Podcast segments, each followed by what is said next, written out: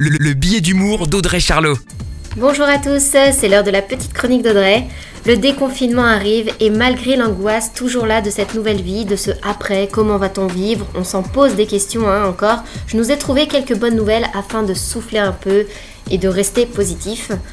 Des vacances offertes aux soignants. Voilà un beau geste pour les remercier. Grâce à des collectifs et à de nombreux acteurs du tourisme, les soignantes et soignants mobilisés pourront bénéficier de bons cadeaux ou de séjours offerts.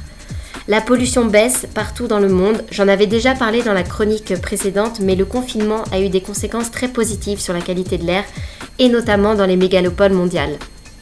La bonne nouvelle gourmande, c'est Figolu.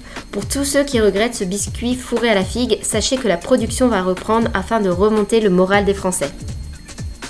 Et oui, le Festival de Cannes n'aura pas lieu physiquement, mais la chaîne Arte a décidé d'offrir aux téléspectateurs une programmation spéciale Festival de Cannes à regarder depuis son canapé, en belle robe évidemment.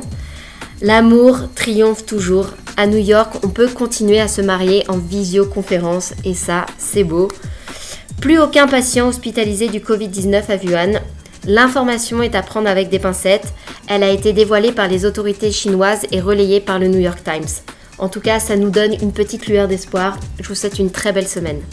La, chronique des Charlots, à retrouver en podcast sur itswanradio.com.